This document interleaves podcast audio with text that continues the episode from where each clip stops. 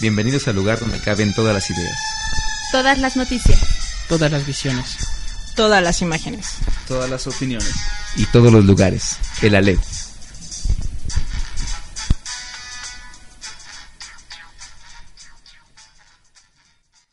Muy buenas tardes, Alefos. Bienvenidos a este su, pro- su programa de radio, el Alef Radiocomunicador.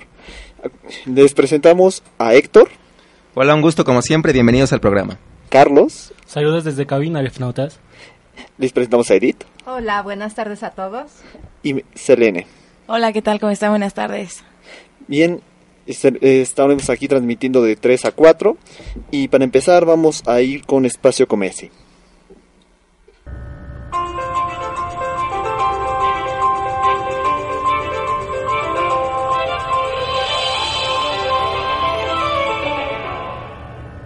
Gracias. Bueno, les voy a platicar yo el día de hoy un poquito sobre cómo diferentes gobiernos alrededor del mundo están afrontando un reto bastante grande en el tema de educación. Cuando comenté yo que iba a aportar eh, al programa sobre temas eh, importantes que toca la OSDE, eh, sobre educación específicamente me quedé pensando, bueno, sabes, hay muchos temas y muchos objetivos que actualmente están haciendo eh, los distintos gobiernos. Entonces decidí que, bueno, un tema en particular que es importante es el tema de la educación vocacional, ya que actualmente está jugando un rol central en los sistemas educativos. eh, sin embargo, en los últimos, en las últimas décadas, este tipo de educación se ha visto un poco relegada o dejada a un lado y se le ha dado más prioridad a todo el, tema de la educación académica, es decir, a la, educación que está preparando a los estudiantes a llevarlos a la universidad y no tanto al brindar, a brindarles otro tipo de habilidades que también son requeridas una vez que en el mercado laboral. Entonces, bueno, ¿qué ha pasado? Que um, en, en muchos países eh, salen los chicos y no necesariamente con las habilidades que se están requiriendo para ser competitivos dentro de, del mercado laboral. El, el día de hoy voy a hablar un poquito de varios países, empezando por eh, Noruega. Eh, después les voy a platicar un poquito sobre las fortalezas que tienen los sistemas de Irlanda, de Chile, eh, de Corea y finalmente, bueno, voy a tocar el tema de México porque estamos aquí y todos nos interesa saber qué es lo que está pasando.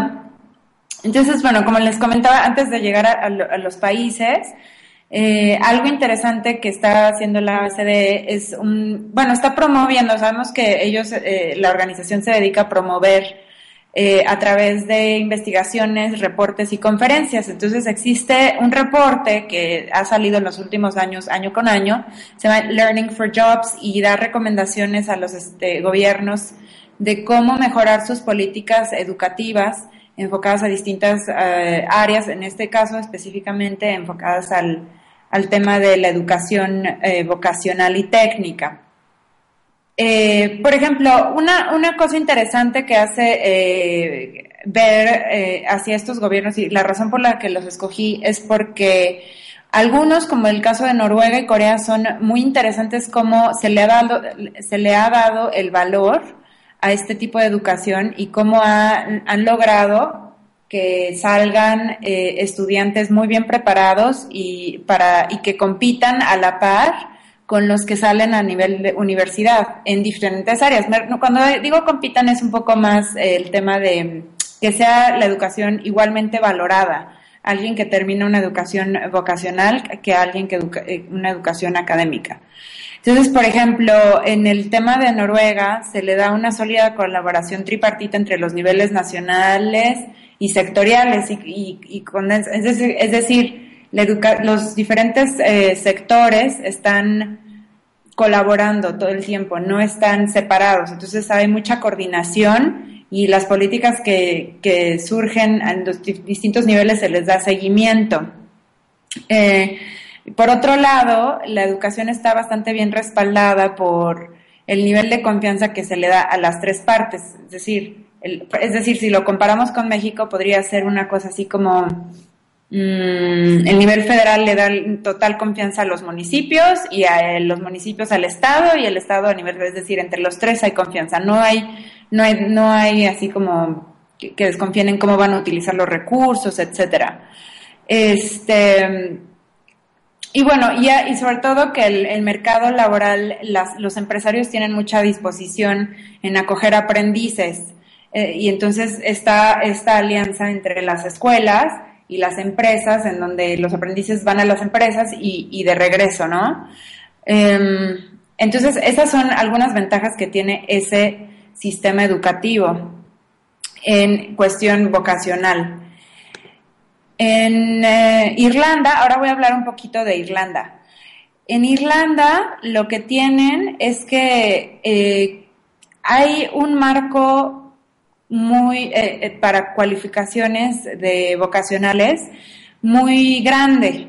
Entonces, em, esto permite que, que no, no, hay vías muertas, es decir, los jóvenes pueden elegir una serie de, de, de, educación vocacional bastante grande y no se quedan enclaustrados nada más en una o dos competencias por lo que cuando salen de esta educación vocacional pueden eh, elegir una serie de...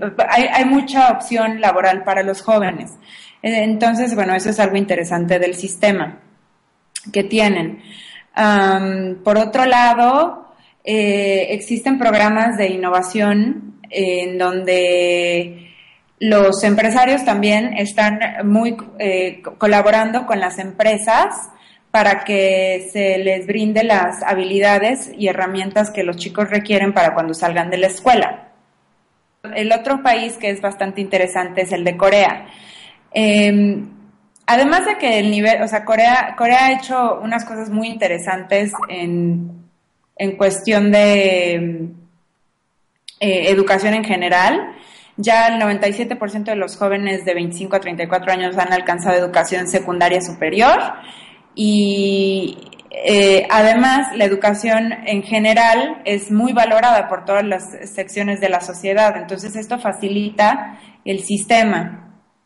Eh, digamos, en, una, una, cosa que ha hecho el gobierno es que impulsó el, el sistema vocacional a través de un programa en donde se les, eh, se les homologa decir, salen los chicos de estudiar eh, sistema vocacional y pueden entrar a, mm, continuar su carrera en universidades si ellos lo desean o, o integrarse al mercado laboral.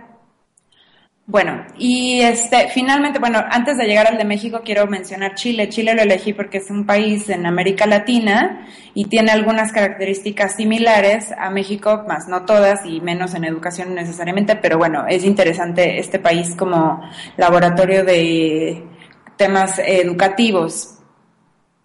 Ellos la, la, igual, de, igual manera, en, en, este país se le otorga gran valor a la educación y a la formación. Eh, sin embargo, sí, sí y, sobre todo existe un compromiso muy fuerte por parte del gobierno para mejorar el tema de la educación vocacional en el país.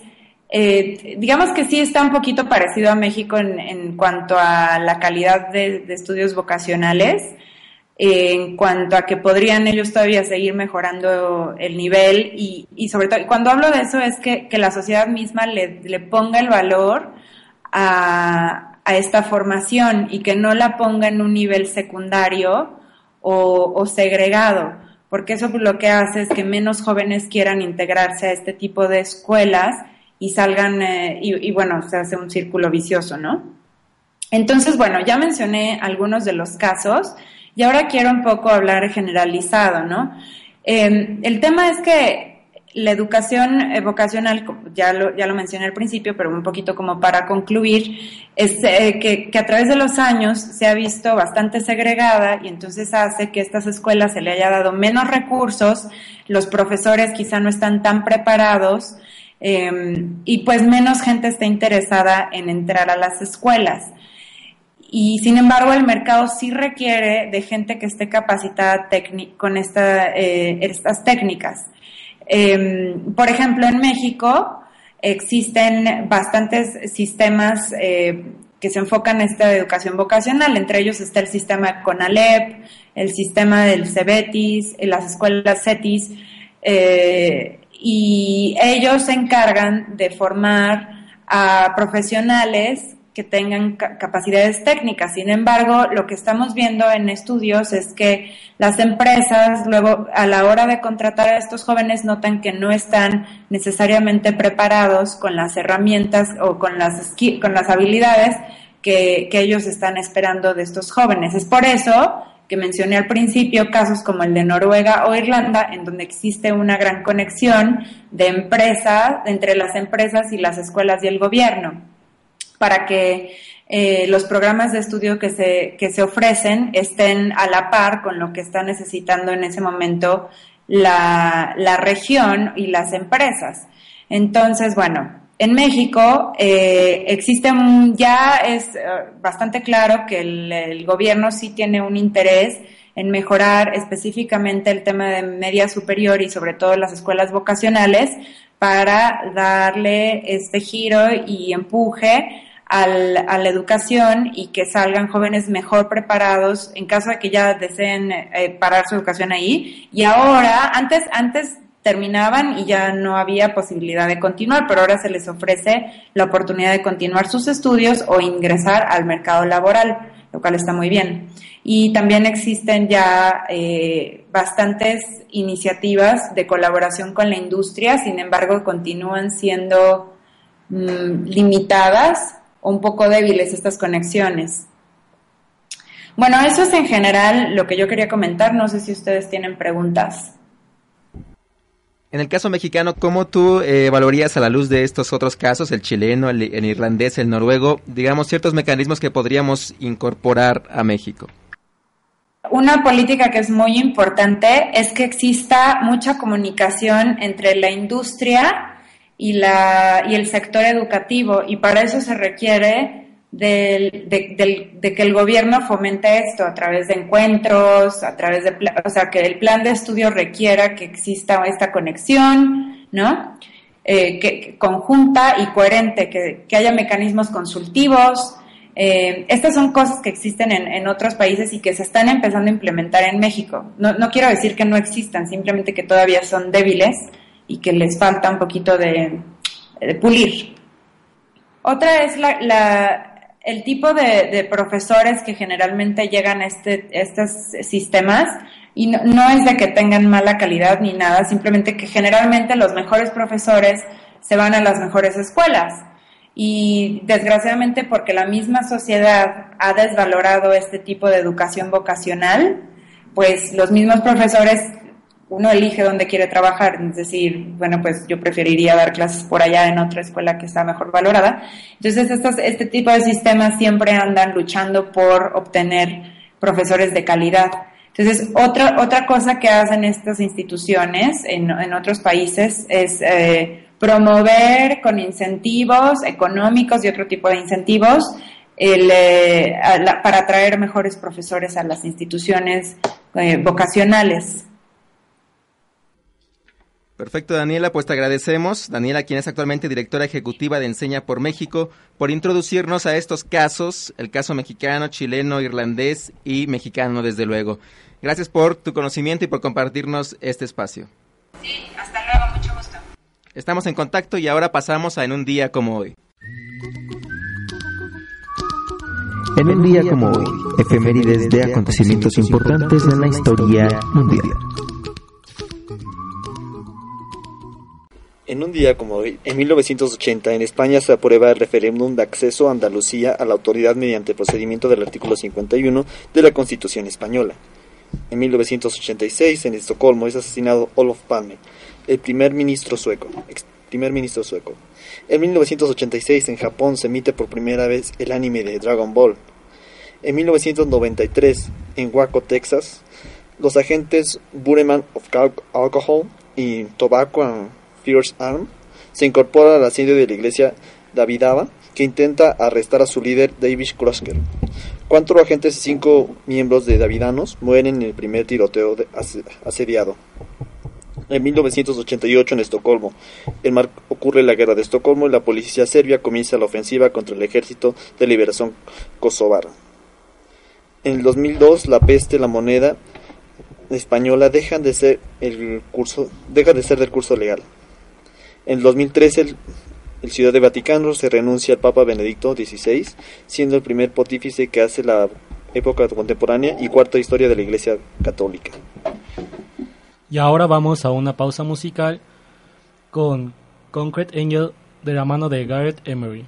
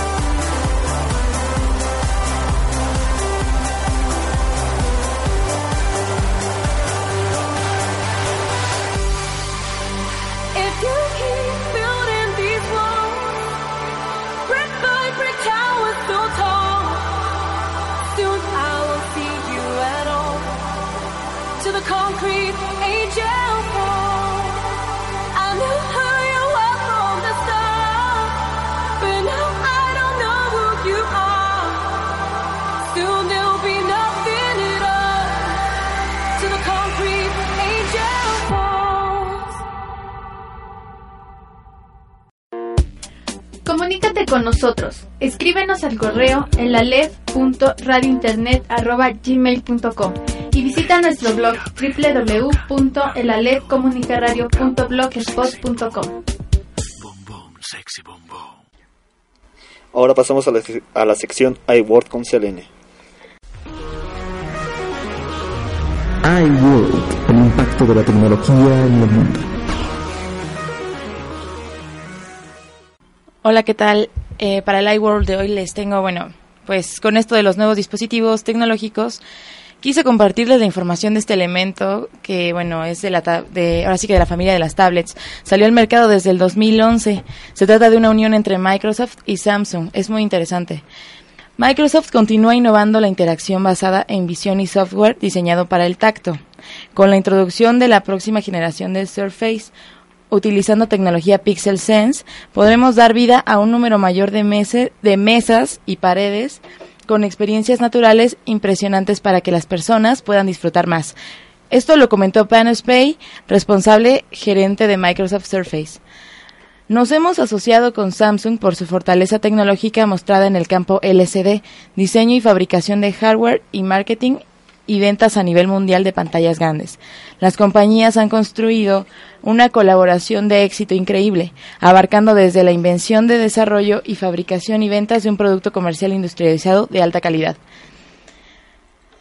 Me refiero al Samsung Sur 40 para Microsoft Surface. Ha sido creado pensado en diferentes industrias, retails, hotelería, industria automotriz, salud, servicios financieros, servicios profesionales, educación y sector público. Y precisamente educación, que va a ser el tema de hoy, eh, bueno, pues esto cambiará la forma en que la gente interactúa con la información y entre ellos. Samsung Sur 40 para Microsoft Surface puede ayudar a comunicar, colaborar, consultar y conectar. Hacer de la educación entretenida y el contenido más atractivo. También puede transformar la experiencia de compra. Los usuarios pueden sumergirse en juegos y pasatiempos o mejorar las prácticas de negocio con una plataforma de comunicaciones en la oficina. Con esta nueva y revolucionaria tecnología puedes interactuar mediante gestos, con el toque de tus dedos o con las palmas de tus manos a través de toda la pantalla. No hay necesidad de un ratón, teclado o ningún dispositivo técnico avanzado. El Samsung Sur 40 para Microsoft Surface incluso responde a los objetos inanimados colocados sobre su superficie o en movimiento a través de ella. Los usuarios experimentarán una interfaz intuitiva y natural. Eh, bueno, reúne varios usuarios alrededor de Sur 40. Esto nos dice el mismo Panos Penny. Introduce a los usuarios en una nueva experiencia informática ofreciendo una colaboración más estrecha entre las personas. Con más de 50 puntos de contacto simultáneos disponibles, varios usuarios pueden interactuar con el Samsung Sur 40 para Microsoft Surface al mismo tiempo. Con esto, este nuevo, ahora sí que este, nueve- este nuevo avance de tecnología interactiva, los usuarios pueden usar la misma superficie para trabajar en proyectos individuales o un único proyecto con varios componentes. Samsung, Samsung Sur 40 para Microsoft Surface abre una nueva gama de oportunidades para aplicaciones multiusuario en las que la gente puede colaborar simultáneamente. A continuación pasaremos con la trivia. Tri, Fi, trivia. contesta y gana. En esta ocasión tenemos siete pases para Expo Mundo Joven que se llevará a cabo el 2 y 3 de marzo de 2013 en el Centro Banamex. Para las primeras cinco personas que nos envíen su nombre completo y correo electrónico al inbox del Facebook El Aleph Comunica Radio. Una cortesía de Expo Mundo Joven. El ganador deberá recoger el premio en la Facultad de Ciencias Políticas y Sociales de la UNAM este jueves o viernes de 10 de la mañana a 7 pm. Y ahora pasamos a la Torre de Babel. En la torre. De Babel. Bienvenidos a la Torre de Babel, el espacio donde discutimos el tema central del programa. El día de hoy, como comentamos al principio, hablaremos sobre la educación en el mundo. Ese tema que desde luego está de boga y está de moda en muchos medios de comunicación, pero a veces al que poca importancia le damos nosotros mismos de la sociedad mexicana, por ejemplo, en la que aún seguimos inmersos en un ambiente de reforma educativa, con los tejes y manejes de la política y todo lo que eso implica. ¿Cómo podemos hablar o acercarnos a la educación en el mundo? Bueno, yo por un lado, yo encontré que, en el, que curiosamente en países donde son musulmanes, encontramos que hay materias exclusivamente que hablan sobre el Corán y que tienen que ser estudiados así mes con mes, semestre con semestre, y si no pasas esa materia, sencillamente ya no pasaste el curso. Y aparte es interesante porque esa tendencia fue desde casi casi desde los noventas y apenas está como que poco a poco desapareciendo en estas regiones. En, sobre todo están muy fuerte en Marruecos y es lo interesante porque al final de, la, de toda una carrera universitaria ellos llevan teoría teoría religiosa 1, 2 y hasta el final casi ya les dan opciones de ya no tomar esas materias. Así es, y este tipo de métodos que se emplean muchas veces vienen desde otros organismos de talla internacional. Yo quisiera concretar mis ideas en dos. El primero es la Organización de las Naciones Unidas para la Educación, la Ciencia y la Cultura, conocida como UNESCO, y la segunda va a ser en estudios que la OCDE ha hecho durante el año pasado 2012. En primer lugar, quisiera hablar que UNESCO tiene como misión concretar el derecho de cada persona a recibir enseñanza y sostiene el principio de que la educación desempeña una función esencial en el desarrollo humano, social y económico.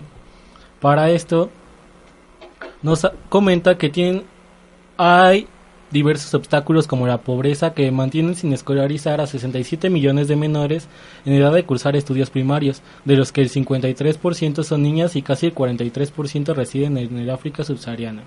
Los índices de escolaridad crecen más lentamente y se ven socavados por el abandono escolar, en particular en los países afectados por conflictos armados, donde vive más del 40% de los niños sin escolarizar.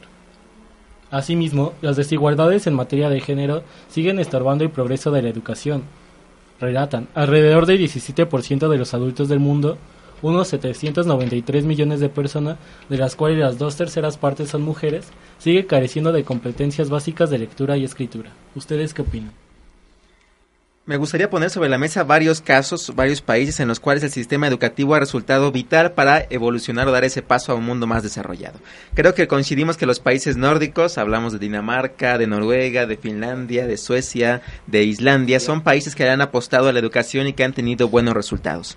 Un ejemplo claro que no está exactamente en el nórdico, pero está cercano es Irlanda. Irlanda es un país que todavía coexisten personas de la tercera edad que no saben leer y escribir o que tienen educación muy limitada con los jóvenes que ahora tienen una amplia gama de posibilidades educativas.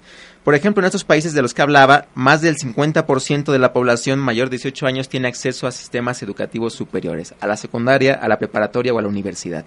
El caso, por ejemplo, de Finlandia es llamativo porque más del 85% de la población de aquel país tiene acceso a una educación mayor después de los 18 años. Y de hecho, el 90%, según una encuesta relativamente reciente, muestra que está satisfecho con la educación en aquel país. El, de hecho, el sistema educativo finlandés se ha colocado como uno de los sistemas educativos más importantes del mundo y referente para muchos países. Recuerdo que cuando México discutía y todavía discute la reforma educativa, tomaba a Finlandia como un ejemplo que podía seguir.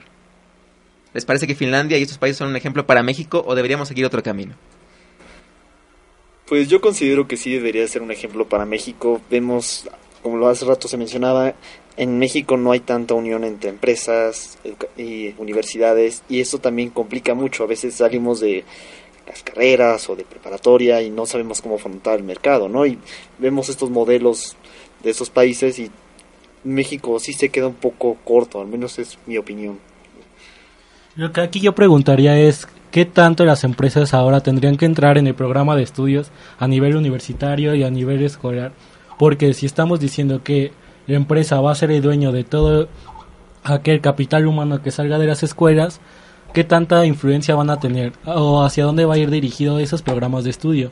Un claro ejemplo lo podemos encontrar aquí en México.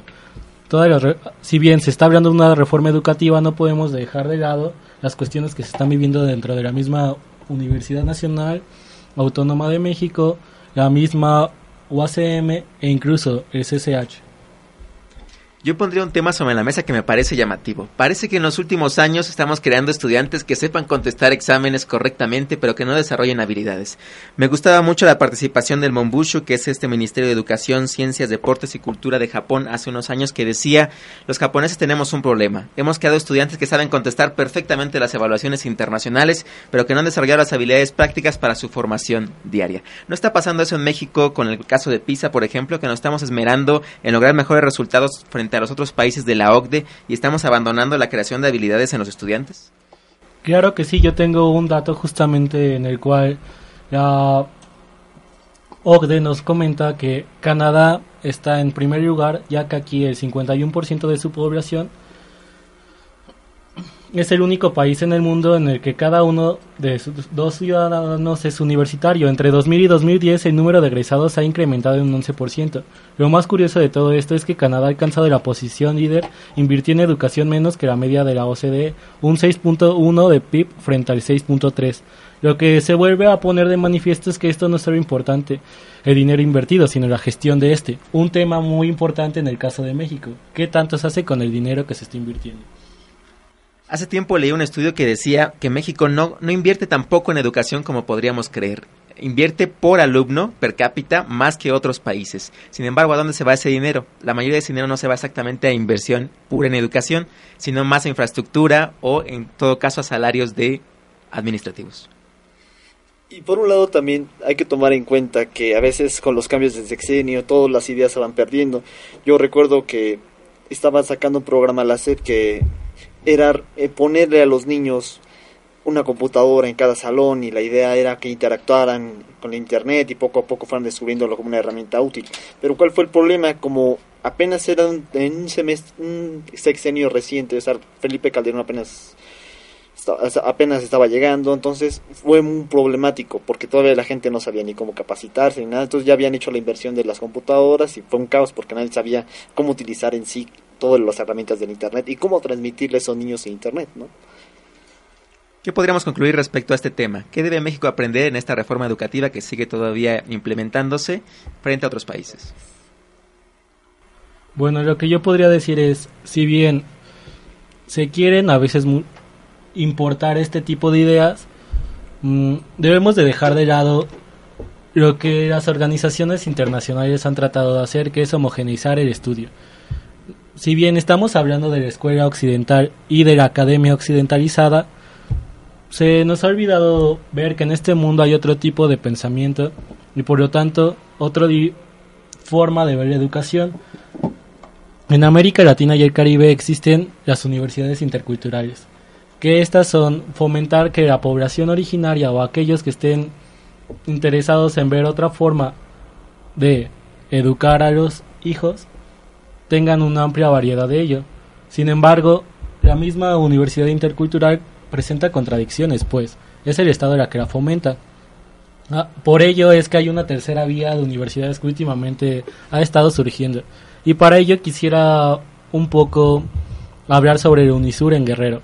Esta universidad ha sido fomentada por la misma población, la cual no ha dejado que, si bien el Estado no les da un reconocimiento o le da legalidad al conocimiento que se produzca, ellos mismos son los que han creado su programa de estudios, dando Creo que, como Héctor comentaba, más allá de una producción en serie de personas que contesten, sino alguien que piense.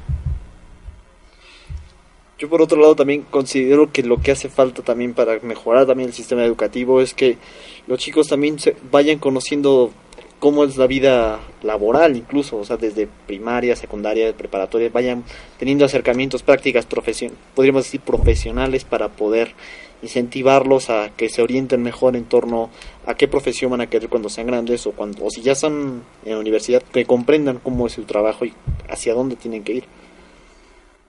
Creo que faltan muchos temas. Uno de ellos es reforzar la figura del profesor en México. Por ejemplo, en Corea del Sur, un profesor es toda una celebridad. El profesor es incluso tan famoso como los actores en México. Aquí parece que son los actores de telenovela las celebridades mexicanas, mientras que en Corea del Sur los profesores incluso hacen anuncios en camiones para ofrecer sus servicios educativos. El profesor es una institución y por lo tanto se respeta. Y al mismo tiempo el estudiante también es autodidacta. Por ejemplo, en el modelo finlandés, el estudiante tiene que hacer su programa de estudios al inicio del curso. ¿Qué es lo que quiero aprender en este año? Y por su cuenta van investigando y van forzando al profesor también a coordinar las diversas habilidades y saber si cada uno de los alumnos va llevando a las aulas. Y no como el modelo mexicano que esperamos a que el profesor nos dé el programa, nos diga qué vamos a leer y qué vamos a hacer para prácticamente decir lo que él quiere escuchar y finalmente aprobar el curso. Y finalmente creo que el punto más importante es que la educación garantice el empleo. En estos países nórdicos el punto es que educar se ha visto como un trampolín para seguir incrementando tu posición social y tu salario. En México educar no necesariamente es, digamos, un sinónimo de obtener un mejor empleo y lo vemos seguido con el caso del desempleo mexicano, los ninis eh, que tenemos muchos en, en este país y desde luego también lo que implica para el sistema social y económico político del país. Y bueno, con esto concluimos entonces la Torre de Babel, pasamos a una canción. La canción es de Jay-Z con Alicia Keys, es Empire of the State.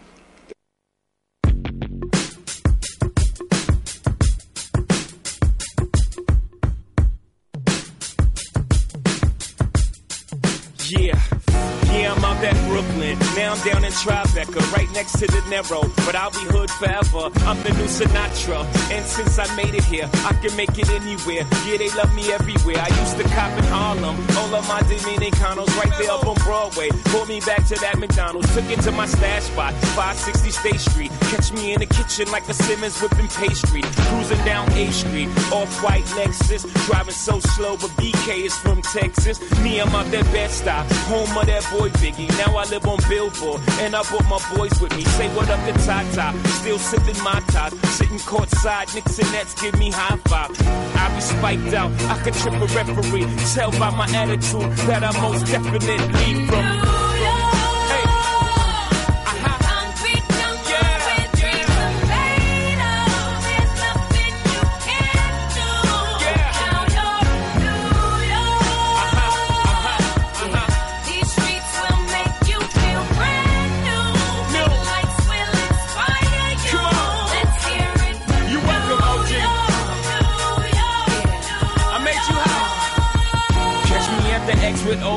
At a Yankee game. That made the Yankee hat more famous than a Yankee can. You should know I bleed blue, but I ain't a crypto. But I got a gang of walking with my click though. Welcome to the melting pot. Corners where we selling Africa been by the home of the hip hop. Yellow cap, gypsy cap, dollar cap, holla back. For foreigners, it ain't fair. They act like they forgot how to act. Eight million stories out there in the naked city. It's a pity half of y'all won't make it. Me, I got a plug special ed, I got it made. If Jesus paying LeBron, I'm paying Dwayne Wade. Three dice CeeLo, three card Marley. Labor Day parade, rest in peace, Bob Marley. Statue of Liberty, long live the World Trade, long live the King, yo. I'm from the Empire State. That's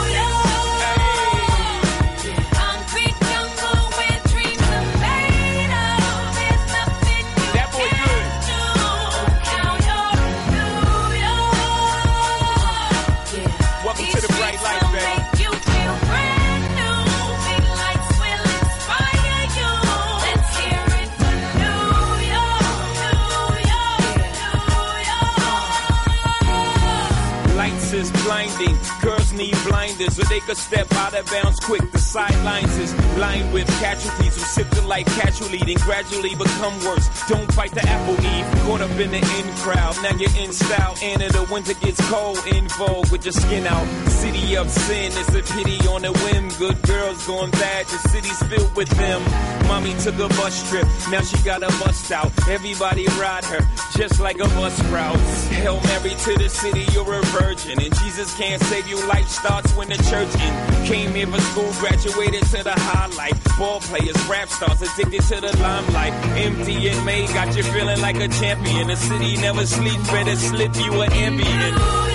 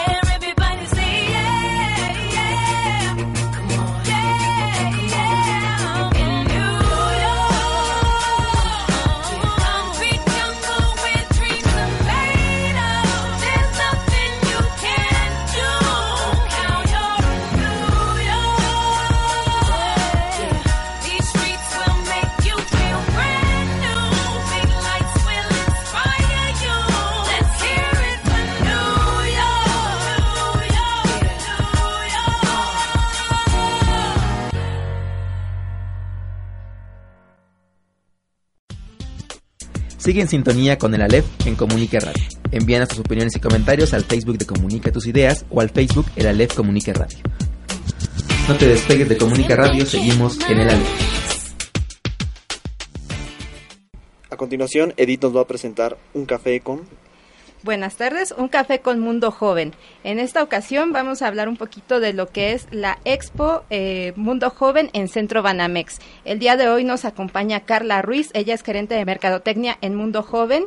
Bienvenida, Carla. Pues el, el gusto es de nosotros y ya en- a lo largo de este programa hemos hablado bastante sobre lo que es lo importante que es la educación y mo- la movilidad internacional para los alumnos y universitarios y tanto egresados de muchas carreras, pero para nosotros que nos enfocamos a las relaciones internacionales, pues te agradecemos muchísimo y este pues vamos a empezar con una de las preguntas que tenemos aquí preparadas. ¿En qué consiste el programa Our Pair?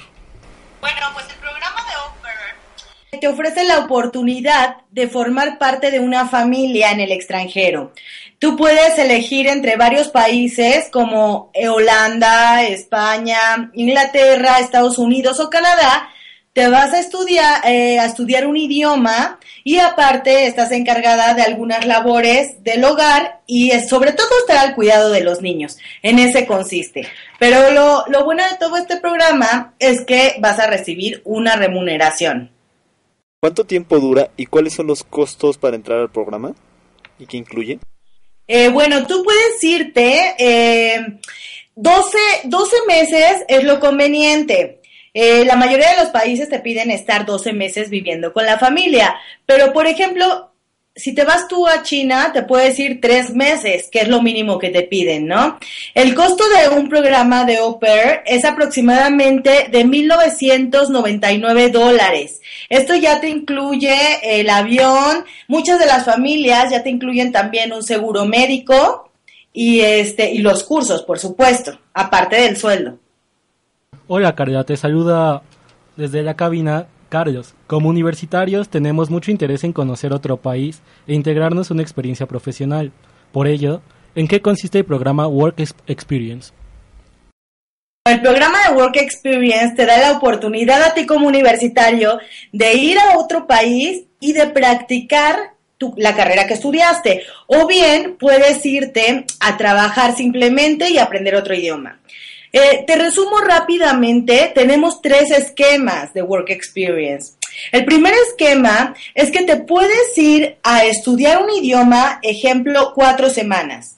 Y las cuatro semanas restantes te conseguimos un trabajo, eh, un trabajo relacionado con algún servicio y obtienes una remuneración económica. Esto es para todos los chicos que, que quisieran trabajar y tener una remuneración que no les alcanza quizá la estadía en otro país.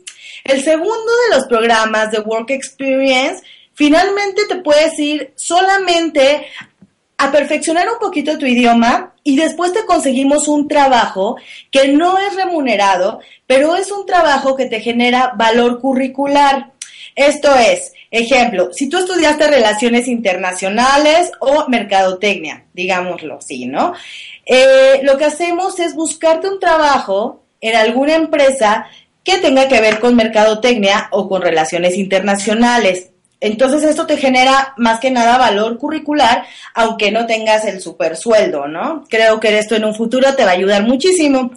Y el tercer esquema del Work Experience es que quizá tú ya dominas el idioma, ¿no? Entonces no necesitas estar estudiando cuatro semanas. Bueno, pues te podemos ubicar en una empresa para que realices tus prácticas profesionales, pero aparte, pues puedes viajar, puedes viajar este por Europa o por Estados Unidos o el país que tú elijas. De acuerdo a los tres esquemas, ¿qué duración tiene entonces Work Ex- Experience? Bueno, eh, con Work Experience te puedes ir desde dos semanas hasta un año. Depende también del idioma, ¿no? Que tengas, el, el nivel del idioma. Ok, entonces, ¿qué oportunidades existen para los alumnos de relaciones internacionales? En el Work Experience tenemos diferentes áreas de servicio. Si tú como estudiante de relaciones internacionales quieres trabajar en algo que tenga que ver con tu carrera, te podemos colocar en algún hotel, por ejemplo, ¿no? Este, o en alguna área relacionada con, con la carrera. Hay mucha oportunidad. ¿Cómo se realiza la selección para el aspirante? ¿Cuáles son los requisitos? Bueno, pues los requisitos básicamente es que tengas un buen nivel del idioma para que te puedas comunicar con todos tus compañeros, con tu jefe. Este, si no, bueno, por eso te platicaba que empiezas un curso, ¿no? Pero aquí lo indicado es que ya tengas un conocimiento del idioma. Si no, si no tienes conocimiento del alemán o del inglés, eh, el decir hello nada más, pues no te, no te ayudará mucho, ¿no? A relacionarte para este programa. Este, lo siguiente es que aquí en Mundo Joven Live and Learn te hacemos eh, un examen, un pequeño examen, sobre todo para ver el perfil que cubres, ¿no? Si tienes experiencia laboral o si no tienes experiencia laboral, porque así es como vamos a buscarte el trabajo. Eh, otro de los requisitos es que tienes que ser mayor de 18 años. eh, y básicamente es eso, o sea, nosotros te ayudamos con tu visa de trabajo y demás. Entonces, ¿existe alguna edad límite para integrarse a esta experiencia? No, no hay edad límite. Eh, mínima 18 años, ¿no? El promedio de los chavos que se van, eh, llegamos a un máximo de 32 años. Pero bueno, no, no limitamos edad, ¿no? Con, con que cuentes con buena salud, te puedes ir a un work experience. Finalmente, Carla, nuevamente soy Edith. Eh, ¿nos, podrías, ¿Nos podrías hablar un poquito de los campamentos y voluntariados que están manejando y cuáles son los países donde se encuentran y qué requisitos también nos piden? Ok. Bueno, pues los campamentos, sobre todo para jóvenes universitarios, eh, lo estamos trayendo a México. Es un nuevo programa que se llama Camps Leader, porque los campamentos en general van enfocados para chavitos de 7 a 18 años de edad aproximadamente, que se van a una universidad o este a un campamento a Estados Unidos, a Canadá, a Europa también tenemos varios países, ¿no? Y estos campamentos se llevan a cabo durante el verano y durante el invierno. Ahora, para los jóvenes que son mayores de 18 años, traemos, como te comentaba, el programa de Camps Leader, que aquí el mínimo de edad son 18 años. ¿Y qué pasa? Que tú tienes la oportunidad de liderar a todos esos chavitos que se van en verano y en invierno. Y además te pagamos un sueldo, ¿no? Entonces aquí tú, por ejemplo, organizas las fogatas, las actividades con los chavitos y pues te pagan por divertirte y este y organizar a todos los niños, ¿no? Eso es el programa de Camps Leader. O sea que si no tienes nada que hacer en el verano o en el invierno, te puedes ir y la verdad es que es mucho más viable para todos los jóvenes, ¿no? Muy bien, pues realmente una oferta súper atractiva para nosotros eh, y pues te agradecemos mucho, Carla. Carla Ruiz, gerente de Mercadotecnia de Mundo Joven, y nos vemos el 2 y 3 de marzo, sábado 2 y 3 de marzo en Centro Banamex. Tengo entendido que desde las 9 hasta las 19 horas, es correcto, ¿verdad? Eh, no, no, Edith, fíjate que vamos a estar desde las 12 horas a las 19 horas y les tengo una súper buena noticia. Sí, la expo va a ser este, este fin de semana, 2 y 3 de marzo, pero para todos aquellos que ahorita se estén registrando en la página de expomundojoven.com, van a poder entrar gratis con todos sus amigos porque el costo del boleto es de 100 pesos, pero ahorita tenemos esa promoción. Este, aparte, si tú llegas a la expo y te registras en el módulo de información, puedes ganar un tour a Europa, puedes ganar un viaje a Cuba o un viaje a Argentina. Esto será a través de un concurso este, que podrán eh, consultar en la página de la expo posteriormente. Y bueno, pues ahí los esperamos a todos este 2 y 3 de marzo. Perfecto, pues esperemos que sea alguno de nuestros Alepscuchas, uno de los ganadores de alguno de estos viajes. Te agradecemos mucho, Carla, y esperamos estar en contacto nuevamente pronto. Gracias. Claro que sí, gracias. A continuación, pondremos una canción de la cantante estadounidense Tracy Chapman. Esto es Fast Car.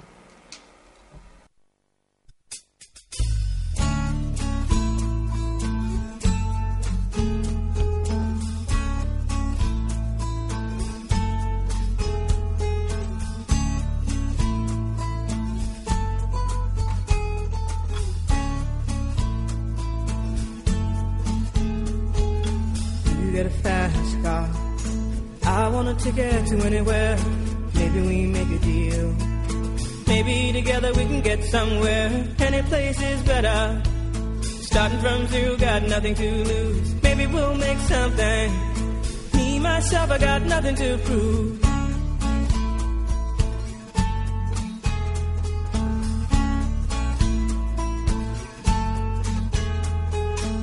You got a fast car. I got a plan to get us out of here. Been working at the convenience store. Managed to save just a little bit of money. Won't have to drive too far. Just across the border and into the city. You and I can both get jobs. and Finally see what it means to be living.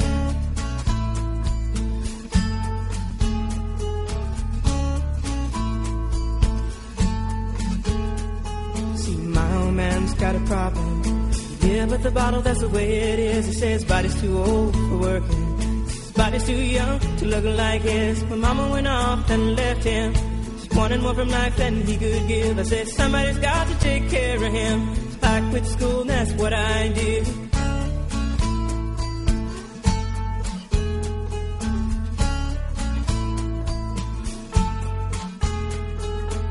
You got a fast car. Is it fast enough so we can fly away? We gotta make a decision. Leave tonight or live and die this way.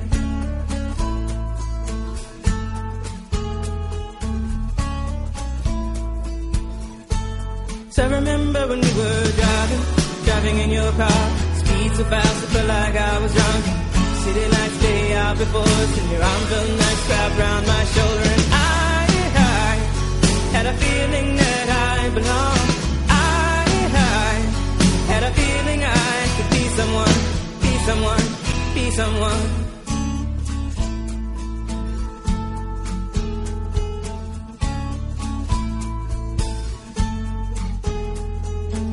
You got a fast car. We go cruise and entertain ourselves. Still ain't got a job. Now work in the market as a checkout girl. I know things will get better. You'll find work and I'll get promoted and we'll move out of the shelter. Buy a bigger house and live in the suburbs.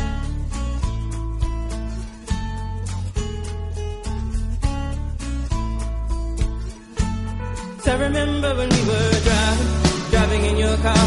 Speed so fast, I felt like I was drunk. City lights day out before us, your arm felt nice wrapped around my shoulder. And I, I had a feeling that I belonged. I, I had a feeling I could be someone, someone, be someone.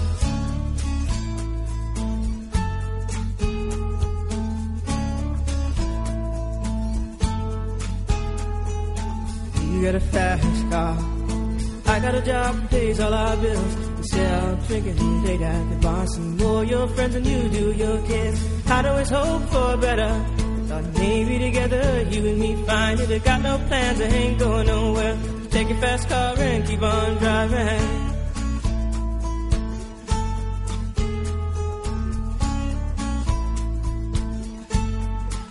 Remember when we were driving, driving in your car. Speed so fast, I felt like I was drunk. City lights stay out before us, and your arm felt nice wrapped around my shoulder. And I, I had a feeling that I belonged. I, I had a feeling I could be someone, be someone, be someone.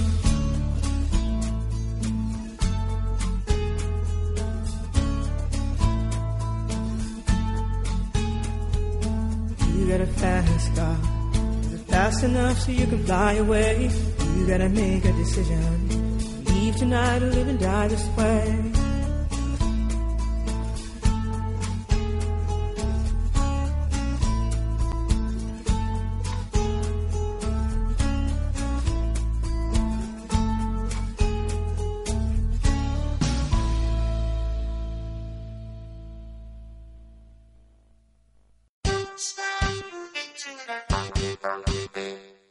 Quieres conocer más sobre los temas que impactan al mundo, no te pierdas el Alef, el Alef por Comunica Radio.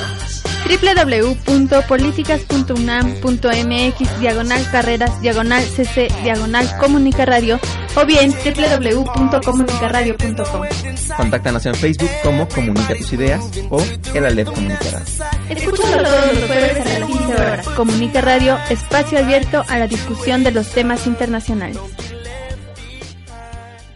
A continuación, Perception Management con Joel.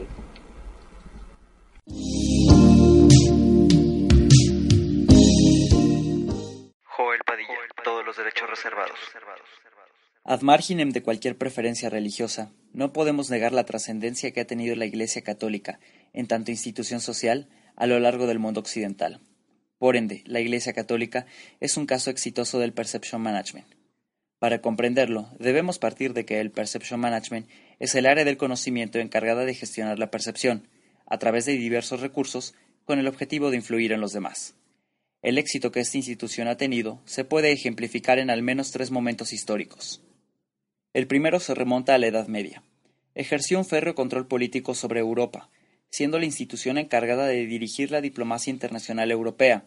Su poder emanó de la vinculación existente entre la nobleza y el pueblo, estratos que jamás se vieron como igualitarios, ni mucho menos en necesidad de interactuar. El poderío quedó de manifiesto con Gregorio VII, que a través del Dictus Papae ordenaba la subordinación del emperador del Sacro Imperio Romano Germánico, la supremacía de la Iglesia y la imposibilidad de error en las decisiones eclesiásticas. Asimismo, la Iglesia fungió como el centro de la vida cultural. Al concentrar todo el material intelectual de la época, controló su divulgación, posibilitando la configuración de la percepción acorde a los intereses institucionales. En razón de ello, numerosos dogmas sirvieron de explicación y justificación de la realidad durante muchos siglos. Tras la época renacentista, la mentalidad forjada por el clero comenzó a ponerse en duda. Tanto el desarrollo de la ciencia como de diversos acontecimientos históricos sociales en los siglos subsecuentes mermaron la capacidad de influencia clerical. La Iglesia Católica es un caso exitoso del Perception Management, y el segundo momento histórico para ejemplificarlo fue el Concilio Vaticano II. Ante un panorama de debacle, urgieron a la renovación institucional, adaptándola a las nuevas necesidades de la época y a las distintas religiones y audiencias. Sin duda, fue una respuesta acertada para hacer frente a la percepción que se tenía en ese momento, la de una institución vieja y anquilosada, distante, y que además había causado grandes males. Para llevar a la práctica los objetivos del concilio, se necesitaba una figura que propagase el catolicismo con una imagen de bondad y carisma. Es hasta 1978 cuando surge el Papa viajero, Juan Pablo II. Era imperativo, dada la importancia que cobraban los medios masivos de comunicación y la relevancia de la apariencia en la configuración de la percepción. Por ello, Juan Pablo II es el tercer momento histórico para ejemplificar el éxito de la Iglesia. Consecuentemente, la Iglesia Católica es un caso exitoso del Perception Management por tres elementos. 1. La capacidad para aglutinar diversos sectores sociales en esquemas clericales y feudales. Su expresión máxima está plasmada en el Concordato de Worms. 2. La capacidad diplomática frente a las necesidades de distintos grupos de interés. El Concilio Vaticano II fue un ejemplo de ello. Y 3. El mito fundacional de la redención. Es decir, la justificación de una institución social a través de ideologías basadas en la cultura culpígena, albergada en el inconsciente colectivo para lograr su misión donde la Iglesia es el camino para la salvación ante la culpa. Juan Pablo II fue el portavoz mediático con carisma.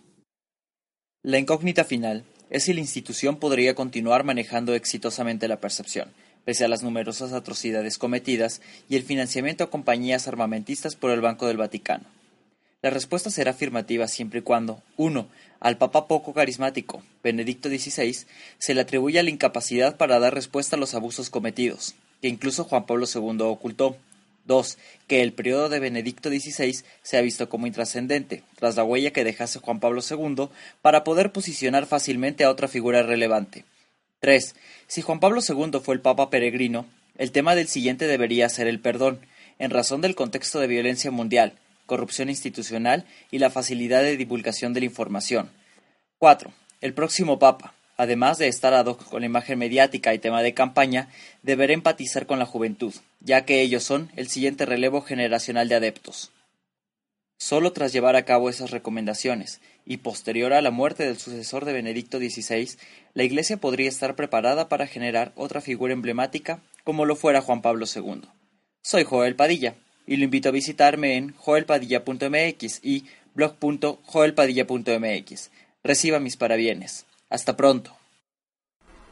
A continuación, Cultos y Parranderos con Carlos. De cultos y parranderos.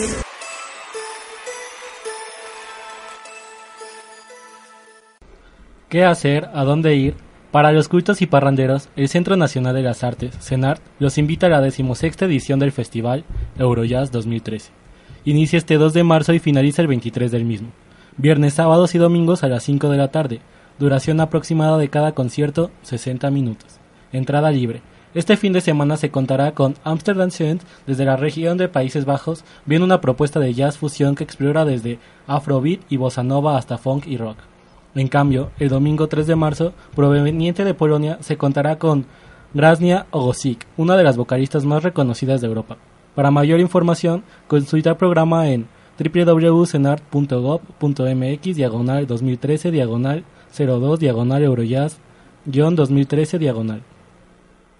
Ahora bien, si les agradan los libros y actividades culturales, acudan a los últimos días de la Feria Internacional del Libro del Palacio de Minería, la cual llega a su edición número 34. La feria es organizada anualmente con el objeto de dar a conocer a la sociedad en su conjunto las novedades de la industria editorial mexicana, teniendo como eje fundamental la exaltación de la cultura. Puede visitar la página ferialibrominería.mx diagonal triple X y V diagonal para informarse sobre las actividades a realizarse. A veces no se tiene tiempo para visitar un museo. Debido a ello, por quinto año consecutivo se llevará a cabo el programa Noche de Museos y como es tradicional, se desarrollará el último miércoles de cada mes. Participan más de 25 recintos situados tanto en el centro histórico y sus alrededores como el norte y el sur de la ciudad. Los horarios varían entre las 7 y 10 de la noche, así como las ofertas en cuanto al precio de entrada o alguna actividad en particular. Más información en la página electrónica cultura.df.gov.mx. Bueno, hemos llegado a la recta final de esta transmisión. No sin antes agradecer su que nos hayan escuchado y también se despiden. Edith Calderón. Carlos, nos vemos la próxima semana. Héctor Herrera, ha sido un gusto. Y Roberto.